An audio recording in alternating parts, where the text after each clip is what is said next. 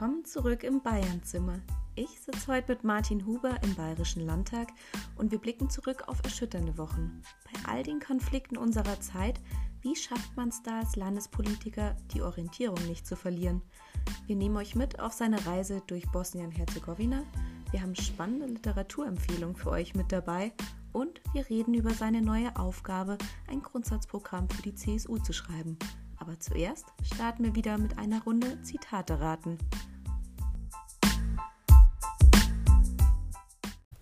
Früher war alles gut, heute ist alles besser. Es wäre besser, wenn wieder alles gut wäre. Na, von wem ist es? Klingt ein bisschen nach Karl Valentin. Ah, nicht ganz. Heinz Erhardt, sagt dir das was? Das selbstverständlich. 1909 in Riga geboren.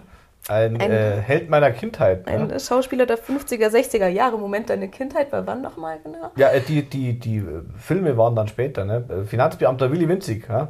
Heinz Erhardt, ein großer Wortakrobat. Ja? okay, ich glaube dir, dass du die Wiederholung angeschaut hast und nicht in den 50er, 60er Jahren groß geworden bist. Ich habe nicht die Erstaufführungen erlebt. Ja. okay. Aber da sind wir auch schon mitten im Thema, beim Thema Nostalgie. Eigentlich bin ich ja kein Freund von Nostalgie, denn früher war wirklich nicht immer alles besser. Aber in letzter Zeit wünsche ich mir doch echt häufig zurück. Es soll doch einfach wieder 2019 sein. Keine Ahnung davon, dass eine Pandemie und ein Krieg in Europa vor der Tür stehen. Einfach den Sommer genießen. Geht es dir zurzeit auch manchmal so?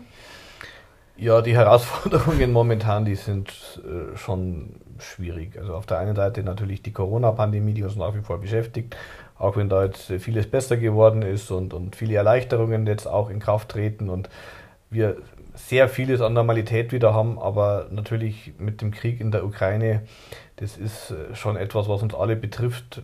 Wir alle erleben ja in unseren Städten und Dörfern auch die Ankunft der Flüchtlinge. Wir sehen das große Leid, wirklich diese menschlichen Tragödien, die zerstörten Städte in der Ukraine, die durch diesen wirklich brutalen Angriffskrieg äh, Putins ähm, in Schutt und Asche gelegt werden, das, das ist schon alles, äh, ja, ein, das nagt schon auch an einem.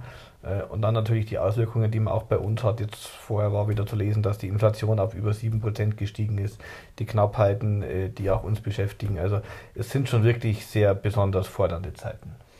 Ja, macht es da überhaupt noch Spaß, Politik zu machen? man kann sich gerade die Zeiten nicht aussuchen. Ja. Und Politik ist ja jetzt auch nicht irgendwie nur äh, eine Wellness-Kuscheloase, sondern Politik ist ja auch Verantwortung für die Menschen und verbunden mit dem Anspruch zu gestalten, im Idealfall oder halt auch Krisen zu bewältigen und Herausforderungen anzunehmen. Und Politik ist da kein Wunschkonzert nach dem Motto, ich mache jetzt das, was mir gefällt, sondern Politik heißt, sich den Dingen zu stellen, die die Zeit einem gibt, in der Verantwortung für die Menschen und fürs Land. Und Natürlich gibt es da Phasen, wo man mehr anpacken kann und mehr gestalten kann. Und jetzt geht es halt darum, dass wir gemeinsam unser Land gut durch diese Krisen bringen.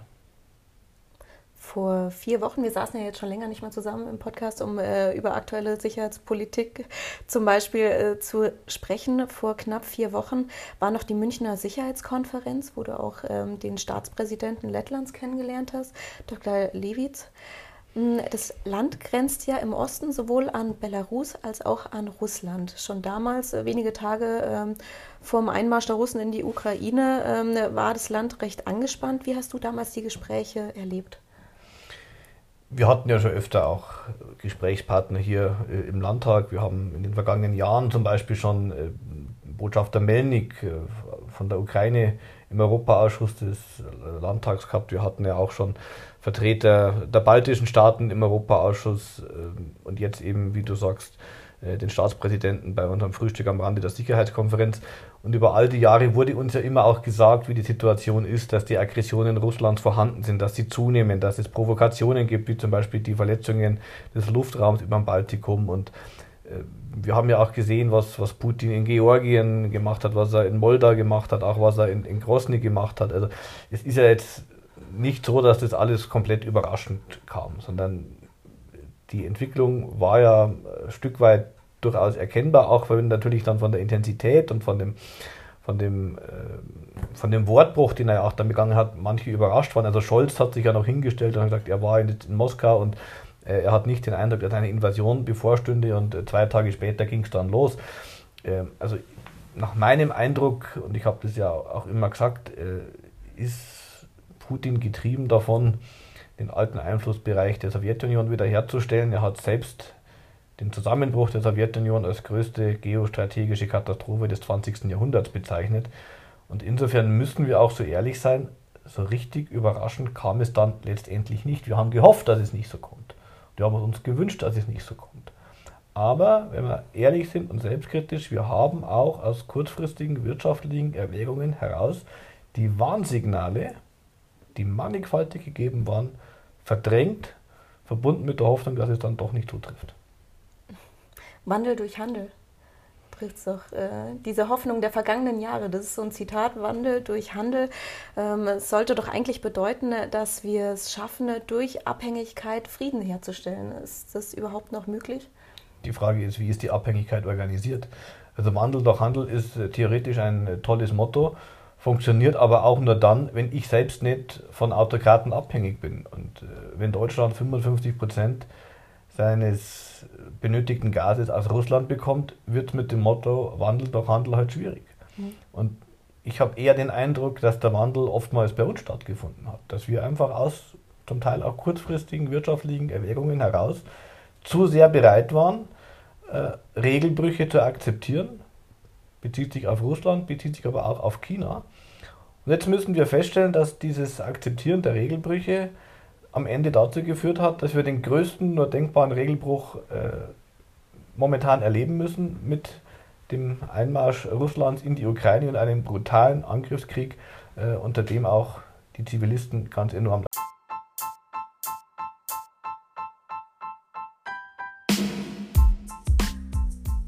Das Neueste aus dem Arbeitskreis für Bundes- und Europaangelegenheiten sowie regionale Beziehungen der CSU-Landtagsfraktion. Mhm. Jetzt ist das ja gerade ein ganz aktuelles, brandheißes Thema, aber es gibt natürlich noch andere nachbarschaftliche Beziehungen, die äh, Bayern in der Vergangenheit gepflegt hat und weiterhin pflegt. Der Arbeitskreis für Bundes- und Europaangelegenheiten sowie regionale Beziehungen der CSU-Landtagsfraktion war ja erst vergangene Woche für drei Tage in der Republik Bosnien-Herzegowina. Nach seinem Austritt aus dem jugoslawischen Staatsverband 1992 folgte ja ein drei Jahre andauernder Bosnienkrieg. Auch damals schon unvorstellbar, dass so nah an Bayern wieder ein Krieg passieren könnte. Ähm, jetzt blicken wir zurück und sind gar nicht mal mehr so verwundert, ähm, dass ein Krieg in nächster Nähe zu uns passieren könnte. Heute hat die Föderation ja eine Fläche dreimal so groß wie Oberbayern, aber mit 3,3 Millionen Einwohnern ähm, deutlich weniger Bewohner als Oberbayern. Hm, warst du denn zuvor schon mal in dem Land zwischen Kroatien, Serbien und Montenegro? Ich selbst war noch nicht dort, aber ich habe durchaus meine Beziehungen äh, zu diesem Land. Denn meine Urgroßeltern mütterlicherseits sind aus dem Rheinland ausgewandert ins heutige Bosnien, in die Region Banja Luka. Meine Großeltern sind dort geboren, meine Mutter ist dort geboren und auch äh, sämtliche ihre Geschwister, mit Ausnahme einer Tante, die dann schon in Deutschland äh, geboren wurde. Aber meine Großeltern und meine Mutter mit ihren Geschwistern wurden 1944 vertrieben und mussten das Land verlassen. Aber ich habe gesagt, vor diesem Hintergrund natürlich schon auch eine gewisse Beziehung äh, zu der Region. Und äh, als wir jetzt mit dem Arbeitskreis vor Ort waren, äh, haben wir auch den Ort Novotopola besucht. Damals hieß er noch äh, Windhorst, äh, in dem also meine Mutter zur Welt kam und äh, auf äh, dem Friedhof dort habe ich dann auch das Grab meines Urgroßvaters entdeckt, der dort äh, bestattet wurde. Und das war für mich schon auch ein besonderes Erlebnis.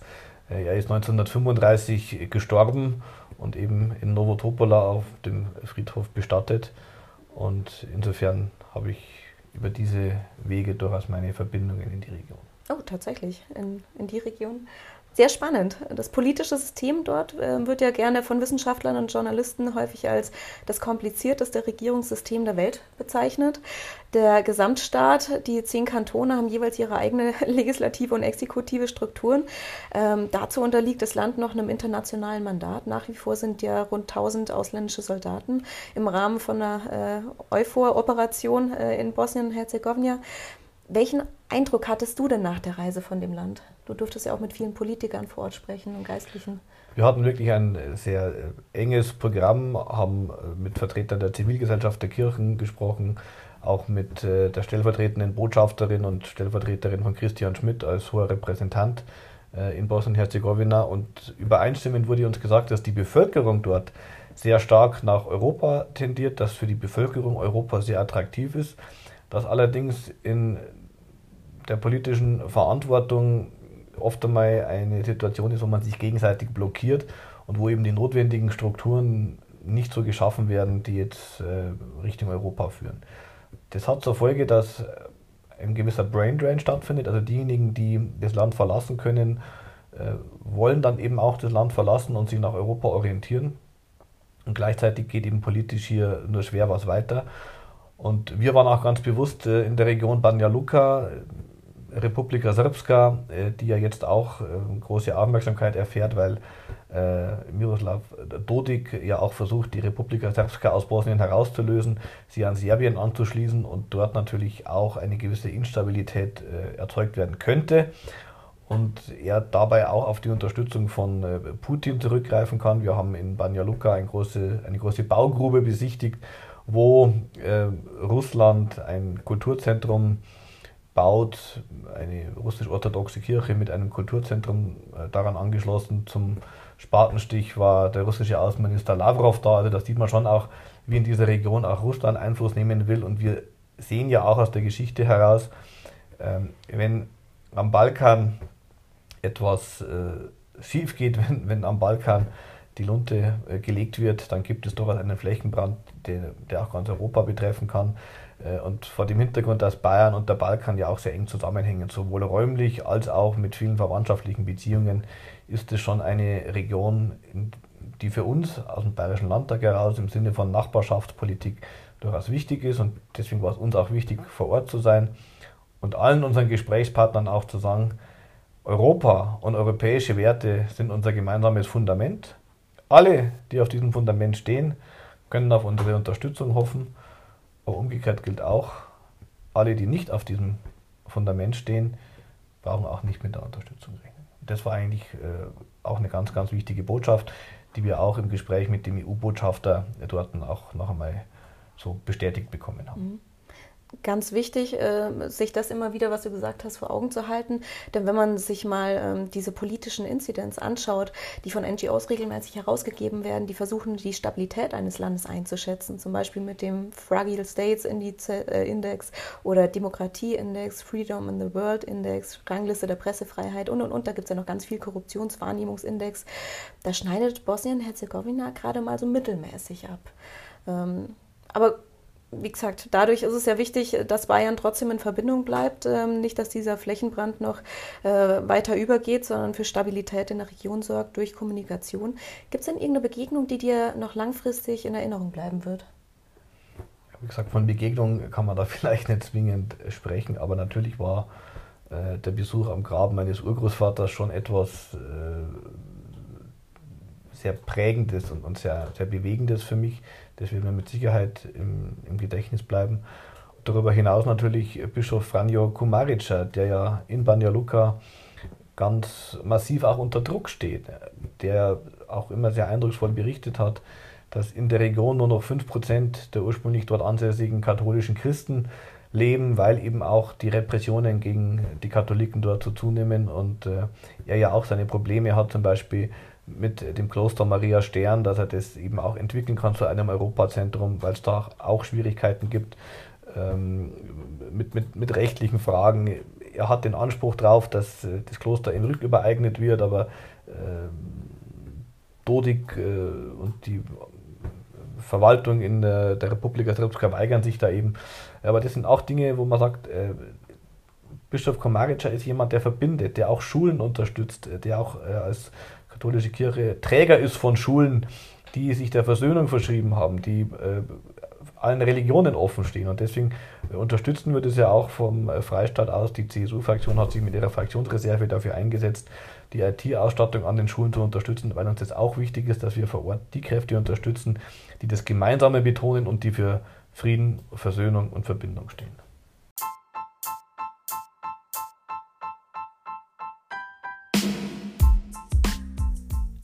Kurze Literaturempfehlung.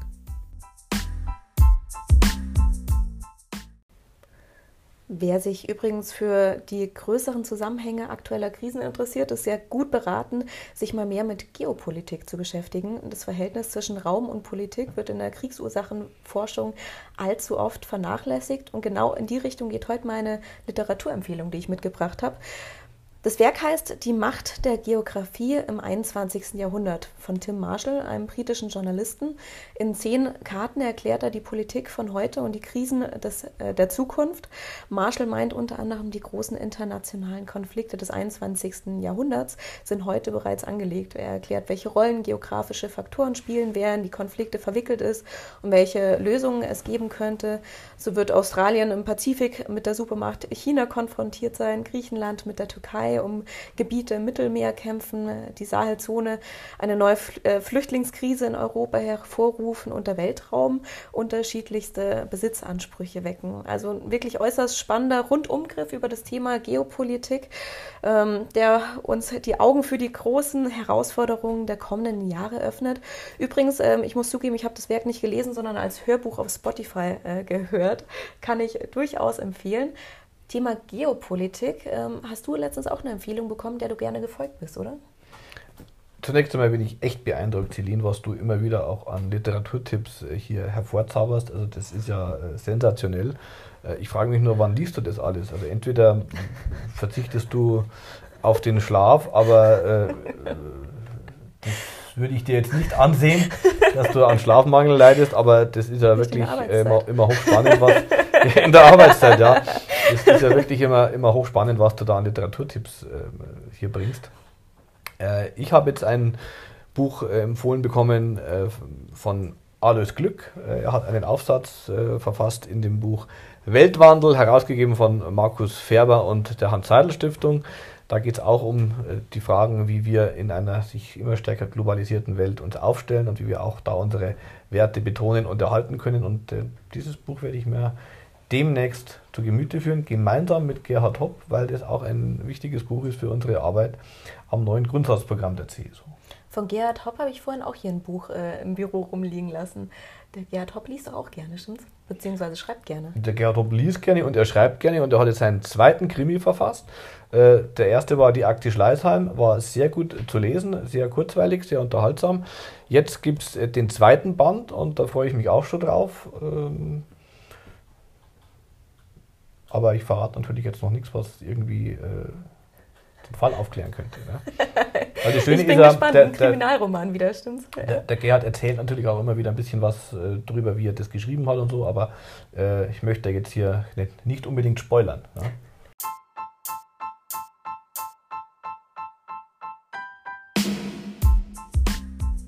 Das Neueste aus der CSU.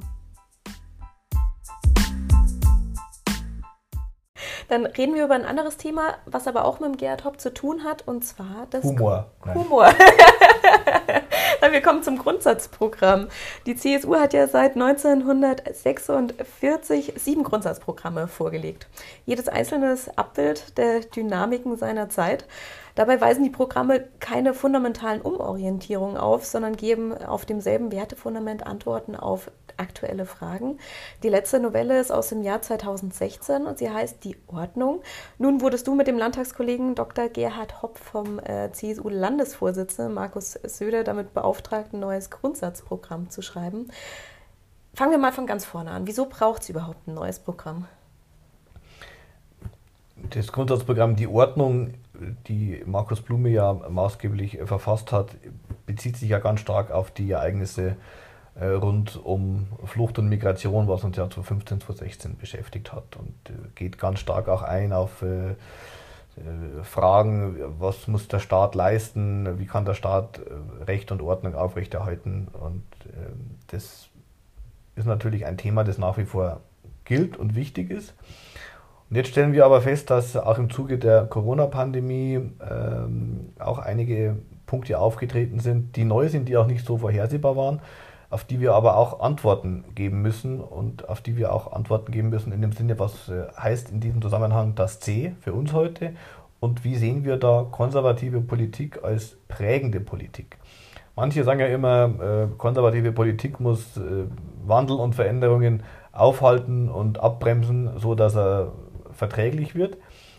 Damit würden wir aber jeden gestalterischen Anspruch aufgeben. Und ich finde, konservative Politik muss den Anspruch an sich selbst haben, zu prägen. Wir sind wertkonservativ. Wir wollen das, was gut ist, erhalten und bewahren, aber das, was besser werden kann, auch anpacken und gestalten. Äh, und nicht nur äh, im Hier und Jetzt verharren. Und äh, deswegen müssen wir auf den Wandel, der zweifellos stattfindet, Antworten geben. Und zwar Antworten, die uns Halt und Orientierung geben, Antworten, die uns auch Mut machen, die auch Optimismus ausstrahlen, aber auch Antworten, die deutlich machen, was ist unser Fundament. Und gerade vor dem Hintergrund, was wir an einem Auseinanderdriften in der Gesellschaft erlebt haben, glaube ich, müssen wir auch deutlich machen, dass wir als CSU die einzige Partei sind, die verbindet, die zusammenführt, die auch scheinbare Gegensätze zusammenführt. Ein Miteinander von Umwelt und Wirtschaft, von Klimaschutz und Wertschöpfung, von Bürger und Staat, von den Generationen, von Freiheit und Verantwortung, von Freiheit und Sicherheit, das sind doch die Punkte, äh, für die wir stehen, wo wir als CSU immer das Ganze im Blick haben, um einige Beispiele zu nennen. Und das, glaube ich, können und wollen wir auch gemeinsam mit allen an der Basis, mit den Verbänden, den Arbeitskreisen, den Arbeitsgemeinschaften auch im neuen Grundsatzprogramm abbilden. Das ist natürlich eine riesige Aufgabe, da alle mit einzubinden. Die CSU hat rund 140.000 Mitglieder in zehn CSU-Bezirksverbänden, darunter 45 Bundestagsabgeordnete, 85 Landtagsabgeordnete, 53 Landräte und einen Ministerpräsidenten. Dazu gibt es acht Arbeitsgemeinschaften, zwölf Arbeitskreise, vier Kommissionen, vier Foren. Ich habe nur mal ein paar Zahlen rausgesucht. Dahinter stecken ja äh, viele kluge Köpfe und dann gibt es ja auch noch außerhalb der Partei viele Leute, die da ihr mitsprechen möchten. Wie schafft man es, ähm, so viele Interessen, so viele Menschen unter einen Hut zu bekommen. Zunächst einmal zeigt ja das, was du recherchiert hast, ähm, wie stark die CSU ist, wie breit sie aufgestellt ist und auf welchen Schatz an Ideen und Erfahrungen ähm, wir da auch zurückgreifen können. Und das wollen wir auch nutzen, die wollen wir auch alle einbinden. Äh, und das werden wir natürlich mit vielen Gesprächsangeboten machen. Gerhard Hopp und ich werden auch in die Verbände gehen, in die Arbeitskreise, Arbeitsgemeinschaften. Da werden wir viel vor Ort sein, da werden wir auch vieles virtuell machen können. Da werden wir auch mit einer Grundsatzkommission arbeiten. Wir führen ja jetzt auch schon viele Gespräche mit externen Experten. Also äh, wir haben uns ja sozusagen auch schon an erste vorbereitende Arbeiten gemacht. Äh, macht uns alles sehr viel Spaß und Freude. Und der Zeitplan ist natürlich knackig. Nächstes Jahr im Frühjahr soll das neue Grundsatzprogramm fertig sein. Ähm, aber äh, wir sind da wirklich voller Motivation und Freude dabei. Sind für uns auch hochspannende Termine über Ethik in der künstlichen Intelligenz, wo wir zum Beispiel auch aufgegriffen haben. Also ähm, da sind wir wirklich dabei, äh, schon daran zu arbeiten und natürlich ähm, die Basis auch mit einzubinden. Bei so vielen Akteuren, die mitwirken wollen, was ist da das Ziel? Der kleinste gemeinsame Nenner und den äh, zu benennen oder braucht es dann doch starke Ziele, hinter denen die Mehrheit stehen kann? Natürlich ist es uns auch wichtig, äh, die Breite der Partei abzubilden. Also Volkspartei heißt ja nicht, dass man nur eine Nische besetzt, sondern Volkspartei, äh, wie die CSU, bedeutet ja, dass wir auch die gesamte Gesellschaft im Blick haben und dass wir da auch äh, verschiedene Interessen äh, zusammenführen und auch deutlich machen, es kann uns nur gut gehen, wenn es der Gesellschaft gut geht. Ja, der Unternehmer hat ein Interesse daran, dass er äh, zufriedene und gut ausgebildete Arbeitnehmer hat. Und umgekehrt hat der Arbeitnehmer natürlich auch ein Interesse daran, dass der Unternehmer ein wirtschaftliches Umfeld hat, in dem er auch äh, entsprechend äh, gut seine geschäftlichen Tätigkeiten nachgehen kann, in denen er auch investieren kann. Und deswegen hängt es ja durchaus auch zusammen. Und äh, das kann man dann noch weiterführen auf äh, Fragen der Familienpolitik, dass wir natürlich auch alle miteinander ein Interesse haben, Familie und Beruf zu vereinbaren, dass wir auch all das einmal miteinander in Verbindung sehen. Und da würde ich gar nicht den Weg gehen zu sagen, ja, wo sind die Gegensätze und, und wo sind da vielleicht die Einzelinteressen, sondern auch einmal wieder deutlich machen, äh, wir, wir sind als Staat ein Gemeinwesen und da braucht es ein Miteinander, ein gutes Miteinander und vielleicht sogar auch ein neues Miteinander. Und dafür steht doch keiner so hervorragend wie die CSU, die seit Jahrzehnten genau diese Herausforderung meistert, das Land zusammenzuhalten, die Menschen zusammenzuführen und scheinbare Gegensätze zu überwinden. So, jetzt wird es am Ende nochmal ein Werbepodcast, aber so soll es ja auch sein. Schreibst du mir jetzt eine Rechnung? Vielleicht. Also ihr habt es gehört, nicht nur ähm, Leute aus dem politischen Raum, sondern auch aus dem vorpolitischen Raum sind herzlich eingeladen, äh, am Grundsatzprogramm mitzuwirken. Also schreibt uns gerne, abonniert uns, damit ihr mitbekommt, wenn das nächste Mal wieder ein Podcast rauskommt. Schaltet den Alarm an. Schreibt uns gerne Feedback zum ähm, Podcast oder eben Inhalte zum ähm, Grundsatzprogramm. Wir freuen uns auf euren Kontakt.